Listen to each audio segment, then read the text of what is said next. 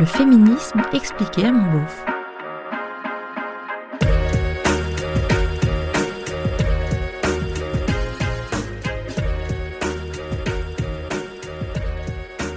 Bonjour à tous, bonjour à toutes.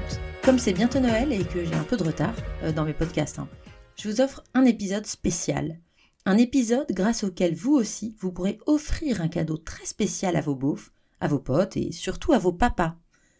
Aujourd'hui, je vais discuter avec une invitée que je suis vraiment fière et un peu émue d'accueillir. Mais d'abord, je vous raconte une petite histoire. Quelques semaines avant de sortir mon podcast, podcast dont le titre Le féminisme expliqué à mon beauf me rendait particulièrement fière, je tombe sur une publication Instagram de Camille Ansaume, une romancière de talent que je suis depuis très longtemps. Elle se réjouissait de la sortie du premier livre de sa petite sœur Fanny intitulé Tu ne vas pas sortir comme ça sous-titre Le féminisme expliqué à mon père. Alors là, franchement, j'ai eu envie de pleurer. Ma première réaction a été de me dire Mais merde, elle m'a piqué mon titre Ma vie est foutue J'étais déçue et un peu jalouse, un peu aigrie même. Et je crois me souvenir que ma petite sœur à moi m'a même conseillé de lui péter les dents. Bon, et puis j'ai respiré, j'ai réfléchi, et je me suis dit qu'en fait c'était génial. D'abord parce que la ressemblance de nos titres signifiait peut-être que c'était une bonne idée, Ensuite, parce que livre contre podcast, c'était pas franchement de la concurrence, mais plutôt complémentaire. Et puis parce que plus on serait nombreux et nombreuses à produire du contenu féministe, plus on aurait de chances de renverser le patriarcat. Mais pour ça, c'était le moment de faire preuve d'un peu de sororité. Bon, et puis en plus, si ça se trouve, elle avait de jolies dents, cette Fanny, alors on pouvait quand même lui laisser. Voilà, vous savez tout. Et vous savez pourquoi je suis particulièrement ravie et fière d'accueillir aujourd'hui, par téléphone, Fanny Ensaume pour parler notamment de son livre Tu ne vas pas sortir comme ça Le féminisme expliqué à mon père. Bonjour Fanny. Bonjour Aline. Merci beaucoup euh, euh, d'être là dans ce podcast et de parler à, on va dire, tu sais quoi, notre cible commune, puisque euh, je, t'ai appelé pour qu'on puisse parler notamment de ton livre, mais aussi de plein d'autres choses, j'espère. puisque, je le disais dans cette petite intro, euh, tu as sorti en mars dernier un livre qui s'appelle, un essai qui s'appelle euh, Tu ne vas pas sortir comme ça, dis donc, le féminisme expliqué à mon père, et qui est issu, bah, raconte-nous un peu comment ça t'est venu cette idée de, faire ce bouquin-là. Bah, écoute, euh, d'une dispute avec mon papa, d'un moment de, tension où j'avais beaucoup de mal à, lui exprimer mes à, m'exprimer sur nos désaccords euh, suite à des vacances avec des histoires de, ouais, de tâches ménagères, etc. Euh, donc c'est là d'où est venue l'idée. Au début, je voulais lui écrire une lettre pour, euh, pour prendre un petit peu de recul euh, sur euh, mes émotions et mon agacement et puis qu'on puisse entamer une discussion euh, posément. Et puis j'en ai parlé avec ma sœur qui m'a proposé de structurer un petit peu ça et puis on a pas mal discuté, on a fait pas mal d'allers-retours et, et voilà, c'est de, de vraiment de là que c'est venu. D'accord. Et toi, tu te sentais déjà féministe depuis longtemps? Comment est-ce que tu es devenue à un moment féministe? Est-ce qu'on peut dire ça?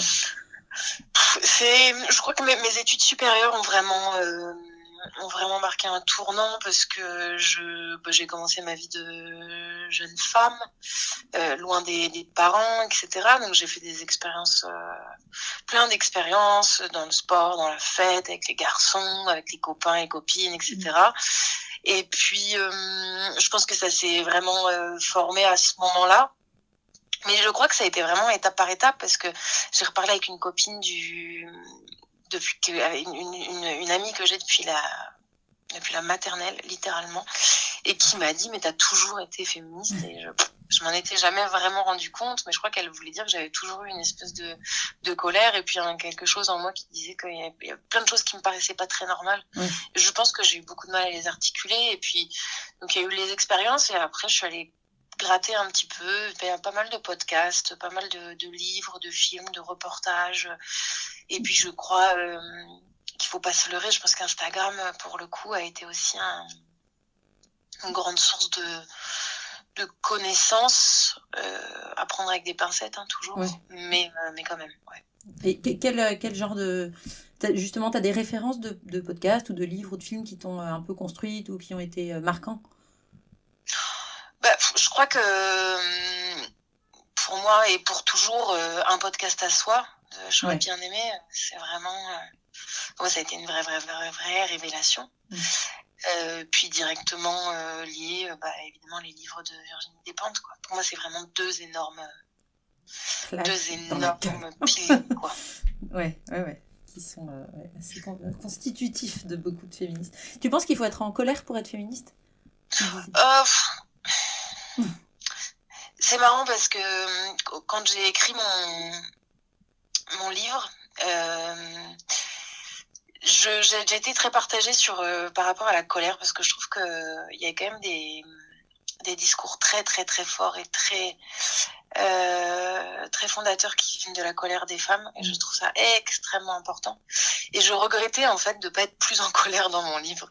Et j'en ai beaucoup parlé euh, avec ma sœur entre autres.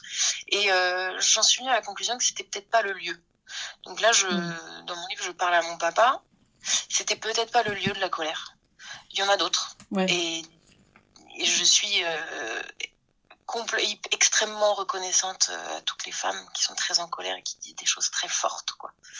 Hmm. Ouais, ça, ça, me, parle pas mal ce que tu dis parce que on, a donc on est un peu sur la même, même complètement sur la même ligne, on va dire. On, essaie, je crois, toi comme moi, de euh, d'éduquer ou d'expliquer ou de ou de ouais c'est ça d'expliquer le féminisme à des gens à des mecs souvent qui sont pas forcément euh, sensibles à la question au départ tu t'adresses à ton père mais avec lui, euh, toute la génération. Moi, quand je parle de mon beauf, c'est pareil, c'est des, des, mecs. Alors, on a 10 ans d'écart. J'ai vu ça. Tu es né en 90. Euh, des, des, mecs de 40, 50 ans euh, qui sont super cool et que j'aime et, que, et qui, sont vraiment sympas. Mais de temps en temps, il manque un truc. Et effectivement, cette, cette histoire de colère, elle est intéressante parce que j'ai l'impression que c'est un peu ce que j'entends, ce que tu dis entre les lignes. Et moi, en tout cas, c'est ce que je ressens souvent. C'est à la fois j'aimerais souvent être je me sens pas toujours hyper légitime j'aimerais être plus agressive plus offensive plus et je comprends tellement bien cette, cette colère là et en même temps bah ouais, je me suis euh, on va presque dire située dans un créneau où euh, bah oui tu es obligé d'être un peu plus euh, mesuré pour faire passer des messages ou en tout cas moi à ce moment-là j'ai décidé que pour faire entendre le message fallait s'y prendre d'une autre manière. Je pense que, en tout cas, euh, quand je lis ton livre, je me dis que c'est utile aussi de, de, le faire de cette façon parce que, ouais, on convaincra pas euh, tout le monde. Il y a plein de manières de faire et il y en a pas qui sont meilleures que d'autres, je crois. Ouais, et puis, je sais pas comment tu le ressens de ton côté, mais euh, tout ça, est-ce que tu le fais pour convaincre ou est-ce que tu le fais aussi parce que toi, ça te fait du bien, parce que tu as envie de dire ces choses-là? Et. Hmm moi, je sais, je suis pas absolument certaine que euh, quand je parle à mon père, j'ai envie de le convaincre. En fait, je crois que je, suis même je suis quasi sûre que je n'ai pas envie de le convaincre. Tu vois, j'ai envie d'avoir le cœur net, tu vois, le, vraiment le, la conscience tranquille et de me dire bah voilà, j'ai dit ce que j'avais à dire. Il en fait ce qu'il veut. Ah ouais. Ah, merci docteur, intéressant. Après, si, euh, quand on a des petits retours quand même de, de, de, début de réflexion, ça fait quand même plaisir. Ah mais je suis complètement d'accord avec toi. Et, justement, je me disais, euh, donc je, vois qu'on a euh, pile 10 ans d'écart, et je précise pour nos nombreux auditeurs que c'est moi la plus vieille, au cas où on n'aurait pas remarqué. Qu'est-ce que tu, quel regard en fait tu portes sur les mecs de ta génération, les, les, les garçons de 30 ans, tes copains tes cousins Enfin, est-ce que tu trouves que ça a changé? Tu, trouves qu'ils sont, tu trouves que ça évolue? Tu as de l'espoir? Comment ça se passe? Euh, ben, euh, Dans mon entourage, en tout cas, et je ne parlerai que, que de ça, mm. euh, j'ai l'impression que c'est vraiment la génération de. On a été éduqué autrement, mais on entend bien qu'il y a quelque chose qui est en train de se passer et on écoute. Oui. Donc, je ne sais pas si les, tous les comportements, alors évidemment que non, tous les comportements, euh, toutes les, tous les schémas de pensée, etc., ne sont pas euh, euh, tous extrêmement progressistes. Mais en tout cas, j'ai vraiment, vraiment l'impression qu'il y a, que ça écoute. Oui. Et ça envie, et, puis ils ont, c'est une génération, je pense, d'hommes qui ont envie de réfléchir quand même. Donc tout n'est pas remis en question, mais il y a une réflexion qui est en cours plus, il me semble, que la génération au-dessus. Qu'est-ce que tu en penses? Ben, Oui, j'ai l'impression aussi. Ça me, ça me donne un bon espoir quand on. Ouais, autour de soi ou quand on lit. Ou... ouais, ça, je crois que ça évolue. Et moi, j'ai des neveux aussi de, qui, ont, 20 ans, donc encore en dessous, où je sens qu'il y a aussi une vraie différence, où presque ces questions-là, euh, euh, ils sont un peu choqués donc, en entendant mes podcasts que je puisse. je me souviens d'un à qui j'avais demandé de prêter sa voix. Me dit, mais non, mais je peux pas dire ça. Donc, c'est les questions que posent les mecs au début. bah, non, c'était. c'était ça lui paraissait pas normal. Des questions qui peuvent paraître normales à son père ou à ses oncles, etc. Euh, je sais pas, euh, pas d'exemple, mais effectivement, euh, je me dis que ça, que ça change. Ou on parle de tenue vestimentaire des, des, filles de leur classe, bah oui, ils vont me dire, bah, non, mais c'est à moi de me contrôler. Enfin, c'est pas parce qu'elle est en crop top que. voilà, et ça lui paraît assez évident. Donc je me dis que si, si, dans leur cas, c'est ça, c'est peut-être pas les seuls. Donc effectivement, ça change. Et, ouais, j'y crois. Ouais, ouais, on y croit. Bah, sinon, je pense qu'on parlerait quand même pas tant que ça. On aurait baissé les bras. Euh, je me demandais aussi, ouais, un moment dans, ton, dans l'intro de ton livre, qui est sans doute, enfin la lettre à ton papa, qui est euh, sans doute ma partie préférée, à vrai dire, parce que c'est hyper émouvant et hyper juste. Euh, à un moment, donc tu, tu parles de lui, et je, je l'ai sous les yeux, je lis. Tu dis, tu es né en 1951 dans une famille blanche, catholique, de la bourgeoisie industrielle de province, dernier enfant d'une fratrie de six. Tu as reçu une éducation chrétienne de droite etc. Pas la droite des fachos, je précise.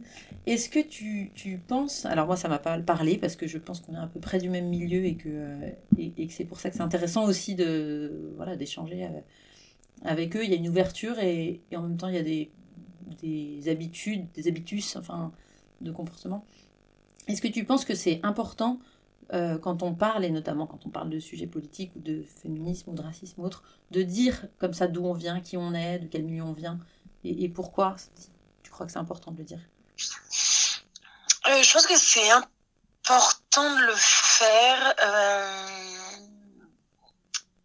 pour euh, indiquer les, biais de perception sur tel sujet, étant donné que je viens de là, moi j'ai cette vision. Bon, tu donnes l'info sur voilà les, biais de, perception qui sont liés à une construction sociale d'un individu. Et ça, je trouve ça assez chouette et je trouve ça d'autant plus chouette que en fait ça permet euh, de se rendre compte à quel point la, la plupart des gens qui prennent la parole dans les médias euh, sont d'une classe dominante euh, et euh, voilà. Mm. En revanche, je crois qu'il faut que cette euh, déclaration de biais entre guillemets, elle reste à sa place, c'est-à-dire que elle donne un une info, elle met dans un contexte euh, mais euh, il faut pas effacer euh, l'agentivité de chaque individu, le vécu, etc., qui qui fait aussi complètement partie de la personne, tu vois, qui prend la mm. parole.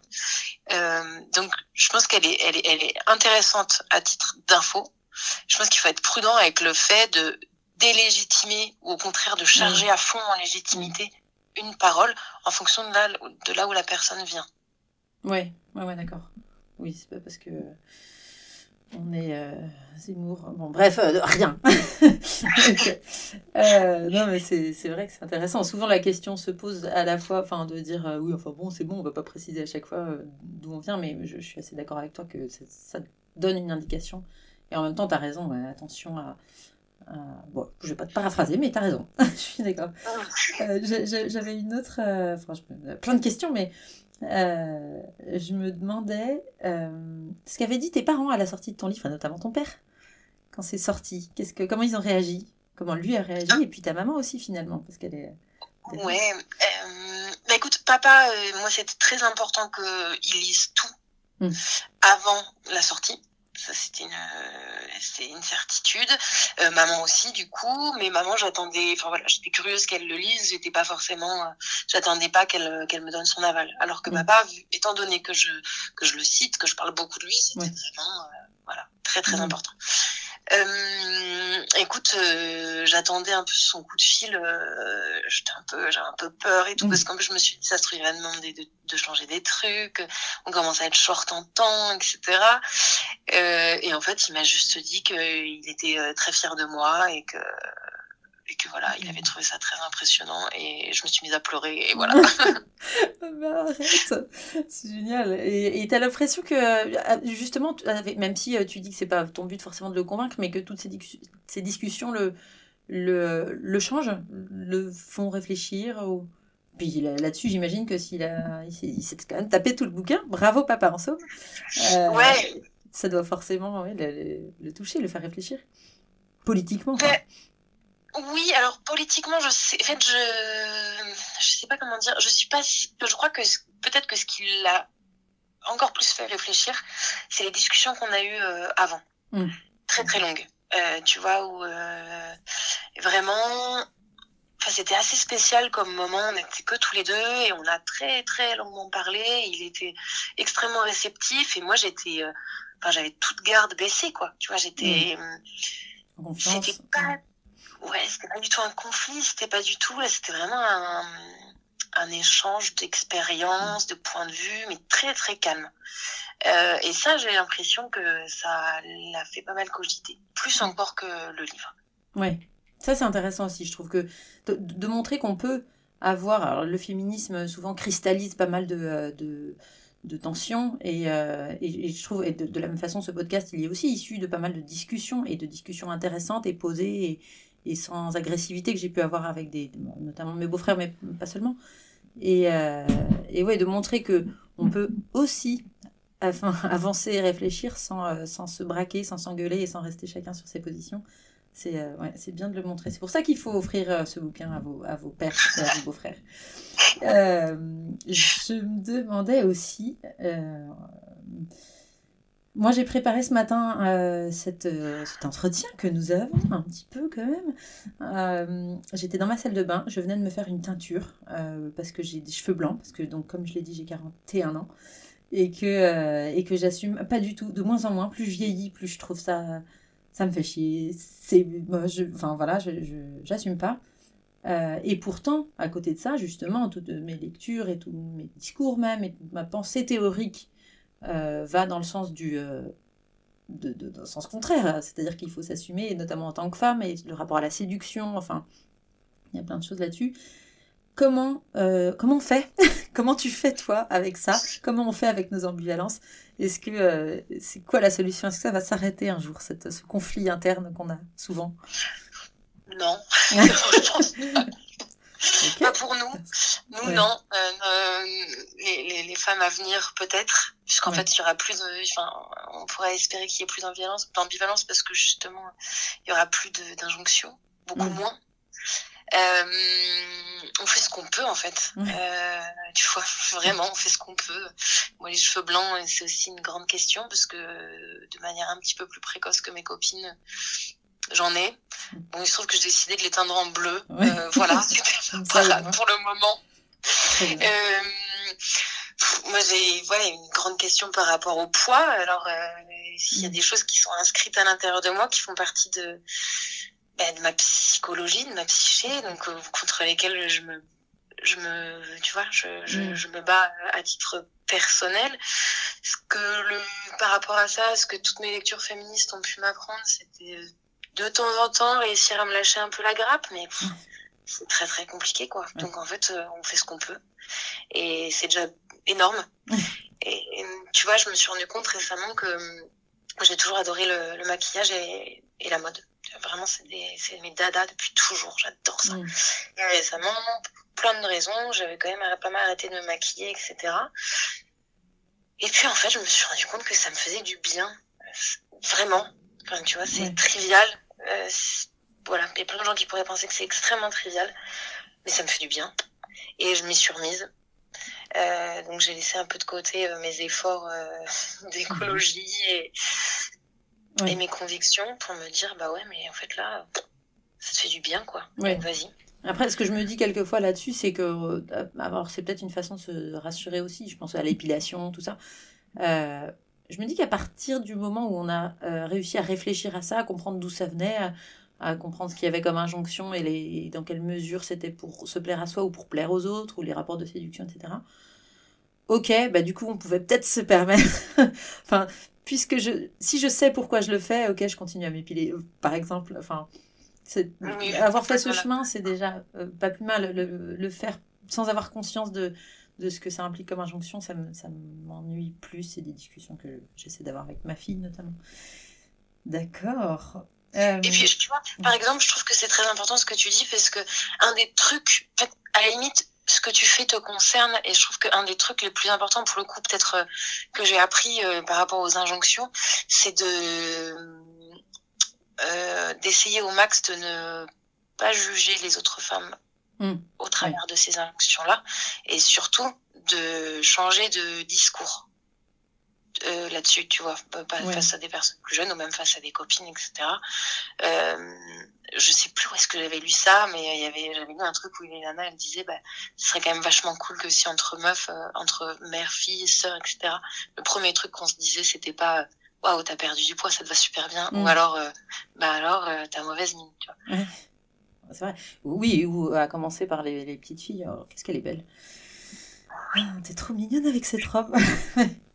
Mais on a du boulot encore nous-mêmes pour nous déconstruire. Euh, écoute, merci. Je voulais si, te demander un truc aussi. Chapitre 12 de ton livre. Alors, euh, pour, pour, euh, c'est précis, j'ai noté ça. Pour les, pour les auditeurs et les auditrices qui n'ont pas. Voilà, qui ne connaissent pas le livre, je précise que ça, se construit un petit peu comme ce podcast justement, c'est-à-dire que on a des questions ou des, les titres des chapitres, ce sont des, des, phrases de, du, papa de Fanny, globalement, euh, du genre Les garçons, une bière, alors pourquoi on propose aux garçons une bière et pas aux filles? Ou T'es sûr que tu veux faire du rugby? Euh, Voilà, des choses comme ça. Oh, ce sont des trucs de bonne femme.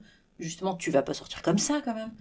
Et donc, voilà, et, Fanny euh, explique, là je m'adresse aux gens, de façon hyper à la fois pédagogique et, et assez poussée. Enfin, voilà, c'est moi, mes, petits textes, ils font trois minutes et hop, terminé. euh, elle, c'est. Voilà, toi, en tout cas, Fanny, tu, tu, vas plus loin et tu creuses, tu donnes des, références, des chiffres. Enfin, c'est vraiment euh, aussi un bon argumentaire, je trouve, pour les, pour, euh, les gens qui en cherchent dans les, dans les dîners de famille. Donc, c'est pas que pour les papas, c'est aussi pour les, pour les filles qui veulent parler à leur père. Euh, et donc, pour en revenir à ma question, je, chapitre 13. Non, qu'est-ce que je raconte? 12. Voilà, je l'ai sous, les yeux. On dirait une péripatéticienne. une péripatéticienne. Alors ma question, c'est ton papa, il dit vraiment pas pute? euh, alors déjà, tu, dis que tes podcasts sont rapides, mais moi je les trouve extrêmement clairs. Donc euh, je, trouve, euh, bon déjà il faut rendre à César ce que à César. Et ensuite, papa il dit pas pute, bah non, bah non. Non, bah, le mien est un peu moins euh, milieu bourgeois que le tien, désolé. Alors. non, alors euh, oui, alors il le dira, euh, j'en sais rien, peut-être dans un cadre d'une blague un peu mais mais non, non, non, il pas ça. en tout cas, c'est pas, pas c'est pas des mots voilà qu'on a qu'il a utilisé quand on était plus jeune en tout cas pas devant nous quoi. C'est bien. Bravo bravo papa. D'accord. Euh, non, mais je, plaisante un peu, mais notamment cette question, elle est, elle est euh, vachement intéressante parce qu'effectivement, des, phrases comme ça euh, devant la télé, on en, entend plein, et y compris, voilà, encore une fois, de mecs proches de nous et qu'on aime beaucoup, et, de filles d'ailleurs, enfin, de, de notions. dis donc, celle-là, c'est ce qu'on disait tout à l'heure, ce jugement qu'on peut avoir sur les autres, dis non, elle fait vraiment vulgaire, enfin bon. Donc, euh, Oui, mais tu vois, par exemple, je pense que c'est aussi rigolo parce que c'est rigolo que papa ne, papa ne, disait pas pute devant nous. Mm. Quoique, peut-être qu'il l'a dit après, mais en fait, ce, ce qui me fait. Euh, ce qui me fait rire avec mon père, c'est qu'il est capable d'utiliser des tournures hyper en poulet comme ça pour dire des trucs assez. Bon, bah, assez. Oh, on une pute quand même. oui, Et du coup, euh, ouais, du coup, voilà, c'est ça qui me fait. Ouais, ça passe mieux. Puis et puis je pense que c'est aussi pour ça que la, porte elle était un peu ouverte, c'est-à-dire que, euh, que papa euh, c'est, enfin moi on se marre beaucoup quoi. Donc on a on a beaucoup de points de divergence, mais euh, mais on se marre et quand il est capable d'utiliser des mots comme ça qui qui qui, qui tranchent avec, enfin voilà c'est pas un grand châtelain quoi. Tu vois. c'est c'est rigolo et c'est comme ça quoi. C'est ce qui permet de, de ouais, garder ce lien aussi fort, l'humour, euh, je pense, en famille. Euh, j'avais une, dernière question, en tout cas dans, ce que j'ai noté, mais euh, je me demandais, je me pose la question, et je pense que ça va être le sujet d'un prochain podcast, mais j'ai du mal à répondre. Est-ce que tu penses qu'on peut être féministe de droite? C'est super, super intéressant. En fait, oui, dans la mesure où c'est pas prenons par exemple. Bah, toi, tu as parlé de l'exemple des, de la nudité ou de la sexualisation mmh. des corps. Ouais. Euh, sur un, bah, ça rejoint d'ailleurs aussi la question de la prostitution, par exemple. Euh, moi, je suis euh, pour la légalisation et l'encadrement de la prostitution. Mmh. Beaucoup de femmes qui sont contre. Mmh. J'entends très bien leurs arguments, mais vraiment, je les trouve extrêmement intéressants. Donc en fait, euh, au sein de, d'ailleurs, je pense que j'aurais dû, j'aurais dû appeler euh, mon livre euh, "Les féministes expliqués à mon père", tu vois, au sein de, au sein de croyances. en fait, la croyance, c'est c'est c'est cette égalité entre les les femmes et les hommes et une liberté totale pour les femmes d'être. Il y a plein de manières d'y arriver. Et je pense qu'on peut donc on peut être féministe et de droite. Après, dans mes recherches, ça, c'est des choses que je ne connaissais absolument pas jusqu'à ce que je me penche dessus pour mon livre. Je suis passée par euh, les féministes euh, cathos euh, qui choisissent des arguments euh, très très limites pour faire valoir, euh, tu vois, le, enfin, je sais pas, autour de la contraception ou des choses comme ça. Euh, faut être, en fait, il faut être très prudent. Et ben d'ailleurs, on revient sur la déclaration de biais. Euh, moi, j'ai écouté un moment une, une, une, femme qui parlait de la contraception et du fait qu'en fait, euh, on avait euh, on avait mis toute la charge de la contraception sur les femmes et qu'il était temps euh, que ça change. Donc ça, c'est un truc sur lequel je pense toutes les féministes peuvent se retrouver. Oui. Le souci, c'est que elles, bah, sa solution, c'était pas de contraception. Mmh. Ou alors le retrait, ou alors, tu vois, ou alors le fait d'accueillir, ouais, ouais. d'accueillir euh, ce qui pouvait arriver. Parce que pas de bon, bah, non plus. voilà. Donc là, tu hein. regardes ouais. qui parle et tu te rends compte que voilà, c'est des gens qui ont des positions assez arrêtées, qui se réclament, euh, voilà, de. Oui, oui, c'est qu'on. courant, dont je n'ai pas forcément envie, tu vois, de nommer. Euh... Qu'est-ce qu'on fait des idées et comment on les, comment on les ouais, manipule et comment on les transforme aussi. Et Exactement. puis en fait, cette question-là, ça veut dire qu'est-ce que c'est qu'être de droite? Est-ce que c'est juste être libéral? Est-ce que c'est euh, euh, économique? Est-ce que c'est moral? Qu'est-ce que c'est qu'être féministe? Parce qu'effectivement, il y a plein de courants différents et de désaccords. Ouais. Ah bah merci, ça m'aide pas beaucoup pour mon prochain podcast. Hein. bah ouais, je suis désolée. Et puis, euh, si je peux me permettre un dernier truc, tu vois, euh, je pense par exemple, euh, j'ai travaillé là-dessus récemment, euh, après MeToo, euh, les, les lettres, enfin la lettre ouverte sur la liberté d'importuner. Oui. Qui a été donc écrite par des femmes comme Catherine Deneuve, Catherine Millet, etc. Mm -hmm. C'est des femmes qui, à un moment donné, étaient considérées comme Féministe. extrêmement euh, féministe, tu vois, très, très libre. Très libre. Ouais. Et je trouve ça, alors moi je, je, ne rejoins pas du tout évidemment la lettre qu'elles ont qu'elles ont écrite. Je trouve que c'est vraiment passé à côté de du, du vrai euh, du vrai sujet de MeToo. Mais je trouve que c'est intéressant de se pencher sur pourquoi elles ont écrit ça. Ouais. Et en fait, qu'est-ce que qu'est-ce que pour elles la liberté ça voulait dire? Qu'est-ce que ça veut dire pour les nouvelles générations? C'est des visions qui sont tellement différentes et pourtant qui se regroupent sous le même terme, je pense que c'est hyper intéressant de creuser euh, toutes oui. ces nuances-là. Oui, les, les, visions euh, qu'on peut avoir, c'est vrai. Effectivement. Euh, bah écoute, je, je, voulais aussi te demander un truc, j'ai oublié, mais ceci dit, tu as un peu répondu. Que, comment, qu'est-ce que tu, tu, penses de la possibilité Donc, tu parles dans ton livre beaucoup de ton papa, de ta famille, et donc d'un milieu qui n'est pas forcément euh, super open au départ, euh, en tout cas par nature euh, aux questions féministes. Comment tu concilies ton féminisme avec ce, ce, cet amour-là? Alors ça, j'ai l'impression que tu y arrives bien. Mais surtout, qu'est-ce que tu penses de, de la possibilité pour certaines autres féministes peut-être plus radicales ou qui coupent les ponts vraiment, qui refusent de fréquenter des hommes cis hétéros Est-ce que tu comprends ça? Est-ce que, qu'est-ce que, comment tu vois ça? Bah oui, je comprends. Moi, je, je, je, je trouverais ça assez malvenu de, de pointer du doigt en disant euh, que c'est mal, que ce n'est pas la solution, etc. Après, je crois qu'il y a une, une, réflexion à mener aussi sur... Euh, euh, comment dire ça? Je pense que dans, dans, le, dans le, quand on décide de couper les ponts, par exemple, avec sa famille, etc., c'est pas, je, je crois pas réellement qu'on que ça ne puisse être motivé que par des convictions politiques. Mmh. je pense qu'il y a quelque chose à réfléchir sur bah, les relations, sur la psychologie de chacun, sur tout ça, sur l'intime, vraiment l'intime, quoi. Qu'est-ce qui nous pousse à décider que c'est fini. Et ça, je crois que c'est un, chantier qui est important dans le féminisme. et dans le militantisme aussi.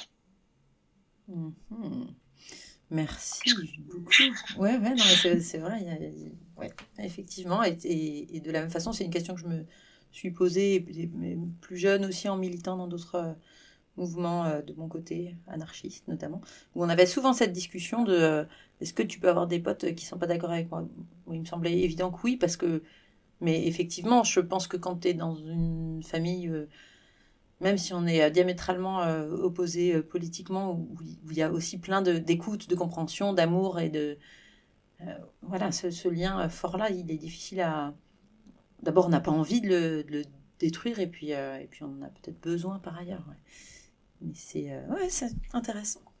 Compliqué, mais intéressant, écoute.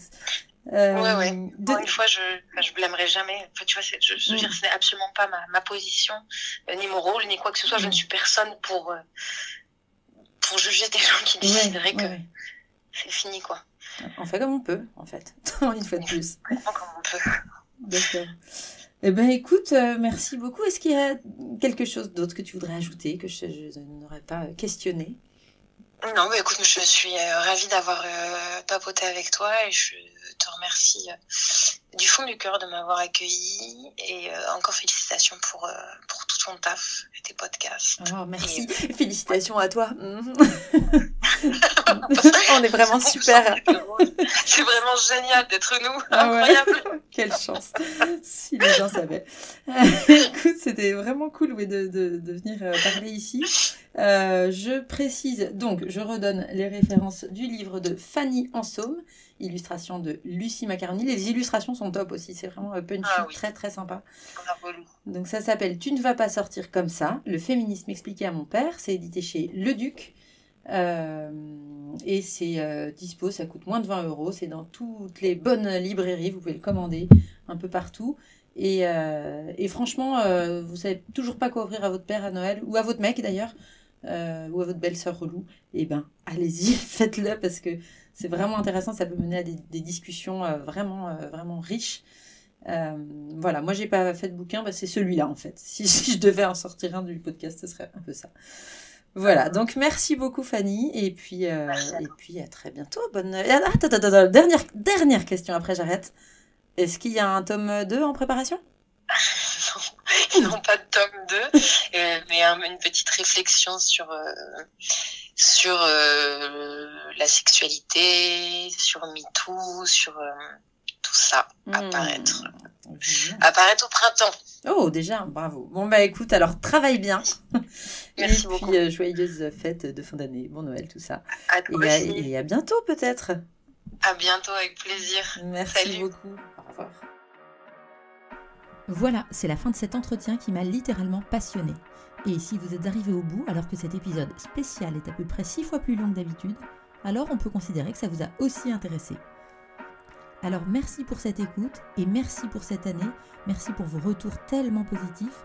Vous êtes près de 1000 à me suivre régulièrement rien que sur Apple Podcast. Je viens de regarder et je sais même pas comment on trouve les stats sur Deezer et Spotify. C'est hyper émouvant, je croyais qu'on était trois en comptant ma mère. Merci encore, n'oubliez pas de mettre des petits coups de latte au patriarcat pendant les fêtes et surtout prenez soin de vous. À bientôt c'était le féminisme expliqué à mon beauf, un podcast d'Aline Baudré-Scherer. Si vous aussi vous vous questionnez sur le féminisme, si vous voulez savoir pourquoi les féministes ont du poil aux pattes ou portent un clito en pendentif, pourquoi elles plombent l'ambiance en soirée et ce qu'est la théorie du genre, si vous trouvez qu'elles en font trop et si vous avez envie de comprendre, posez-moi vos questions sur Instagram ou Facebook, féminisme à mon beauf. Ah oui, et si vous pouvez ajouter des étoiles et des commentaires hyper sympas sur vos applis de podcast, ce serait vraiment hyper cool de votre part. À bientôt!